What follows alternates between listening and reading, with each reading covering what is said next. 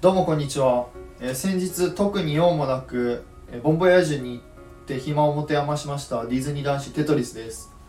えーこのラジオではですね僕なりにディズニーの素晴らしさや豆知識などを、えーゆるくお届けするラジオですのでよろしくお願いいたします、えー本日お話しする内容は、えーホンデッドマンションのキャラクターのマダム・レオタについて、えーお話しさせていただきます。ちょっとですねあのホーンデッドマンションについてとかバックグラウンドストーリーについてちょっと話したら結構長くなっちゃうので、えー今回はすいません割愛させていただきます。で、えっと早速そのマダム・レオタなんですが、えっと知らない方のためにちょっと説明いたしますと、アトラクションのですね中盤に出てくる、えっと水晶の中に入った女性、えあの方がマダム・レオタというキャラクターです。でちょっと前後するんですがその水晶についてのちょっと仕組みをちょっとご説明したいと思います。えっとあの水晶ですねどうなってるかというと、えーあの中にですね、えっと、人型の彫刻がありましてその彫刻に、えー映像を映してます。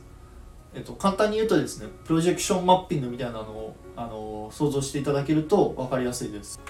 で、えーあのマダム・レオタですね実はですね実在する実在してた方というのは皆さんご存知でしたでしょうか？というのがですね、えー当時実際に働いてましたカリフォルニアで働いてました、えっとレオタ・トゥームズさんという女性の方が、えーモデルになってます。で、えーどういうことかと言いますとそのですね実際にトゥームズさんの顔の型を取って彫刻作ってで、えートゥームズさんが喋ってるところの動画を撮ってですねそれをその彫刻に投影させてます。であのような形でのあの水晶の中で喋ってるという形になってます、まあ、つまりあのマダム・レオタイコールレオタ・トゥームズさんっていう形になりますね。すいませんちょっとあの分かりにくいんですが。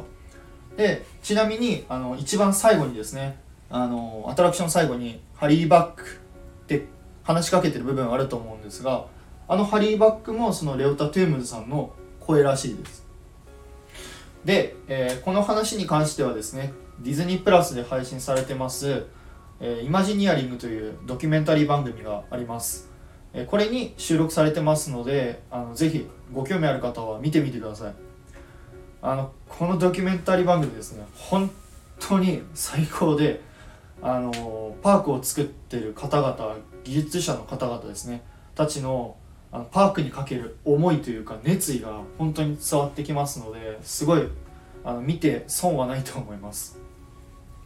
すいません。あの今回はですねホンデッドマンションのマダム・レオタにあのフォーカスしてお話ししました。またあの機会があればですねホーンデッドマンションのお話とかちょっとした仕組みとかもあの話したいと思いますのであのぜひぜひ何かあれば、えーコメントレターの方お待ちしております。それではすいません。これで今回の配信は終わりにしたいと思います。また次回の配信でお会いいたしましょう。テトリスでした。バイバイ。